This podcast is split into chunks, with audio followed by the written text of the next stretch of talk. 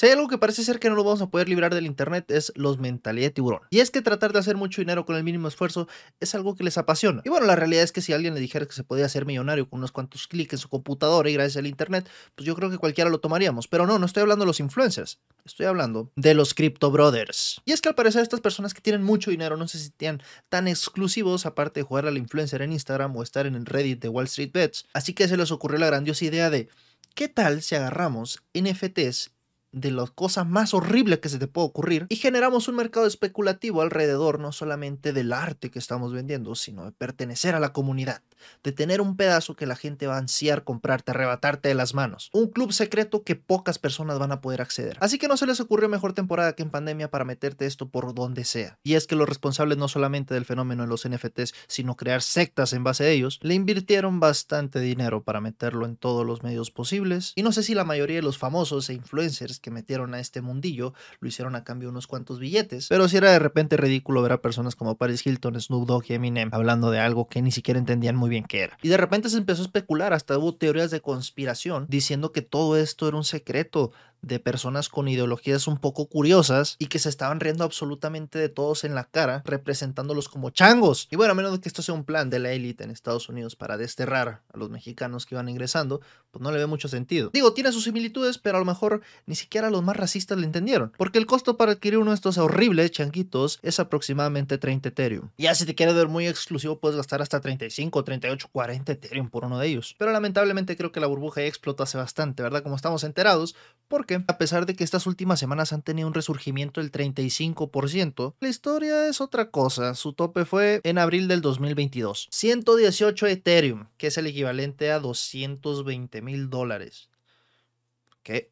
Un cuarto de millón de dólares por la imagen de un chango todo culero. Y se vendrán cosas peores, dijo la Biblia. Ahora, el precio actualmente ronda en los 60 mil dólares, así que esa es una pérdida como aproximadamente de una cuadra de Infonavit. Ahora, el aumento de 20 Ethereum a 30 Ethereum, ¿será que está renaciendo? ¿Será que ahora sí la gente le está entendiendo o será otra cosa? En efecto, obviamente el FOMO, que es el mayor catalizador de estas cosas, es que se realizó la convención anual de los changos aburridos del Yate Club algo así. Y a pesar de ser la burla absolutamente de todos, se ve bastante gente, ¿no? Muchas personas con una ansiedad social y mucho dinero dispuesto a tirarlo con tal de tratar de pertenecer. Pues cuánta gente estuvo dispuesta a gastar más de 100 mil dólares, 200 mil dólares en esta tontería. Pues bueno, gracias a las maravillas del NFT, que es como el mercado, ¿no? De las criptomonedas, podemos ver en tiempo real cuántas personas tienen un NFT. Y los caros, que son los Bored Ape, hay 5.551 dueños. O sea, han pasado dos años y medio y solamente han podido vender la mitad. Eso sí, cabe recordar que hay personas que no solamente tienen uno, tienen decenas. Pero obviamente al no ver el recibimiento tan efusivo que esperaban, a pesar de meterlo en absolutamente todos lados, Yuga Labs también creó a los Mutant Ape, que son una variante de los changos, pero todavía más culeros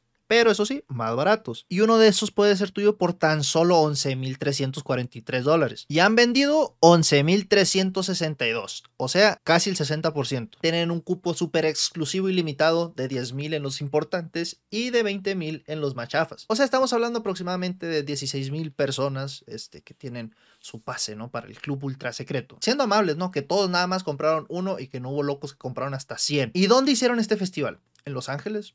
¿Nueva York? Dubai, Hong Kong. ¿Razón? Nadie lo sabe. ¿Por qué irías a un lugar que ya tiene Fuerza Armada de China?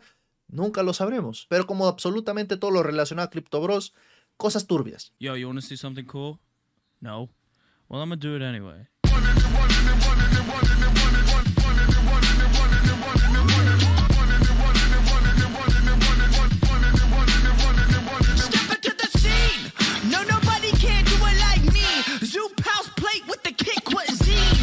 Pusieron a imaginar cómo serían las fiestas de los hijos de la élite. Yo la neta me imaginaba algo tipo ojos bien cerrados de Kubrick. Pero ¿qué podemos ver aquí? Gente con crisis de la mediana edad y un chingo de dinero para tirar. Porque ¿qué puede ser más divertido que gente succionándosela uno a otros por tener padres que les den el privilegio o tener la fortuna de adquirir riqueza monetaria y malgastarla de la manera más pendeja posible? Quitarle juventud cualquier vistamiento de diversión y hacerlo lo más soso posible. O sea, uno se imaginaría que para tener tantas activaciones y cerrar una parte de la ciudad, para personas de un cierto club muy importante, pues ha de ser la fiesta más descabellada que te podría imaginar, ¿no? Pero resulta que en este evento, por primera vez, hicieron el favor de abrirlo a todo el público. Y obviamente hubo personas que compraron los NFT y se quedaron de, a ver, ¿qué no esto era algo exclusivo para nosotros? Pero rápidamente dieron el por qué están haciendo esto. Y es para tratar de rescatar el proyecto o los originarios de esta idea venderla porque ya no encuentran manera de salvarlo. Ahorita puedes vender tu NFT por migajas de lo que te costó. Y estamos hablando del NFT más exitosa, por así decirlo, porque el 99% valen cero en la actualidad. Hasta el mismísimo Willy Rex, que parece ser que le habían hecho el MK Ultra,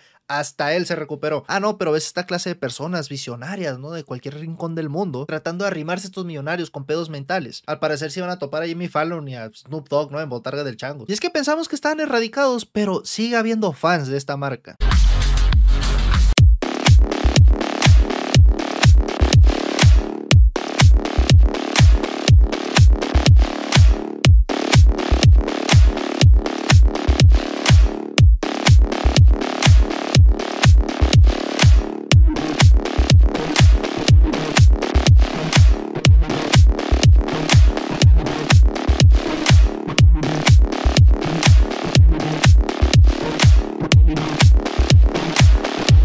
Para esta ocasión hasta hicieron una colaboración con la marca Vape para aumentar el hype, ¿no? De este magno evento. Porque ¿quiénes son los que tratan como prendas de vestir como inversiones? Los Hype Beast. No, y es que fue un fiestón, ¿eh? No te dejan meter mochilas, ni drones, armas, que bueno, a lo mejor para ellos es un hueso, láseres, y esto va a ser muy divertido al final, ya verán por qué. Vapes, drogas, ni comida. Y es irónico, ¿no? Que para hacerlos creer que son parte de alguna élite, los traten peor que, no sé, güey, a gente asistiendo a un festival en México. Y lo que más da gracia es que obviamente saben cuál es su tipo de público. Después de cada tweet que ponen, tiene que poner una aclaración al final diciendo, hey, este ya es el último tweet del thread, no le hagas caso, no des clic a ningún link que esté abajo porque puede ser spam o te pueden estafar. Y lo mejor de todo es que fueron dos días. Dos días con la gente más insufrible que te puedas topar. Eso sí, quitándole la exclusividad al evento. Por el módico precio de 269 dólares y un depósito de 170 dólares. 170 dólares que se te reembolsaban si asistías al evento. Si no asistías, los perdías. Y también el costo del ticket. Lo más interesante es que descubrí que ellos tienen su propio sitio de noticias. Imagino que también es parte del miembro del equipo que hizo esta mamada, porque dudo, dudo que alguien abra un sitio web para dar noticias de los NFT de los changos. Perdón, de los changos aburridos. Porque sí, la cuestión de estar aburrido es un estilo de vida para ellos. Este miembro aburrido del club de yates Ape acampó en PMQ y se fue luciendo aburrido y fabuloso. Y es bastante irónico porque viendo los videos del evento, en efecto, estaba de hueva. Pero bueno, a lo mejor así es este piedo de las élites, ¿no? Gastar un chingo de dinero para estar aburrido.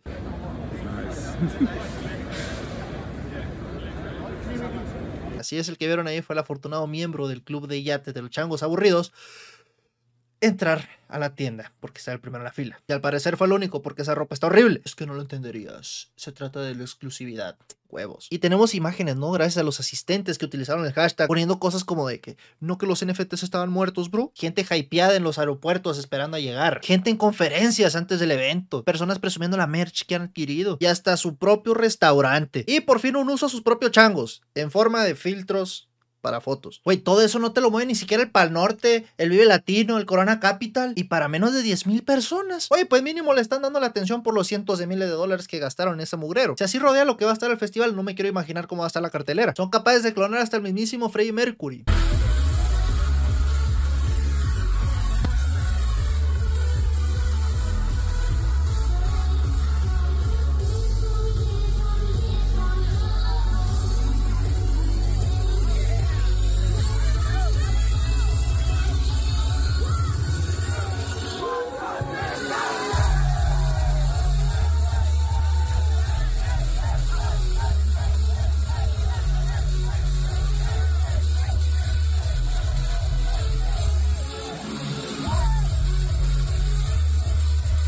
Exactamente como lo imaginábamos.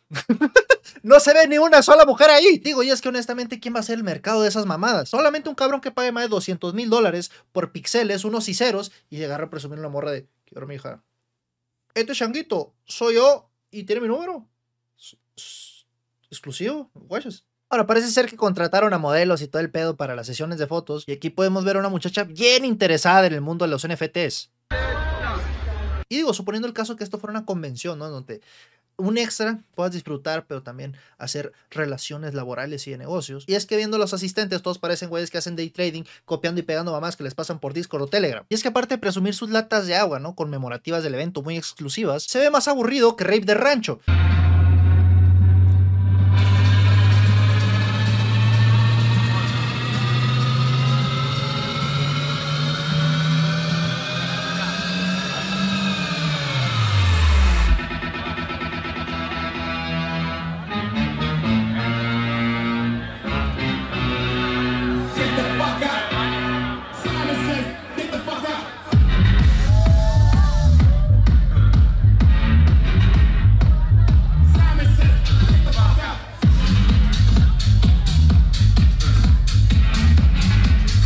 Que no nos engañen la perspectiva, ese callejón cerrado tenía menos gente que el velorio del viejito de la cuadra. Pero bueno, aparte de invertirle en las modelos, llevaron una popular DJ que fue el gran set de la noche, o sea, lo más, lo más cabrón, que se llama DJ Soda.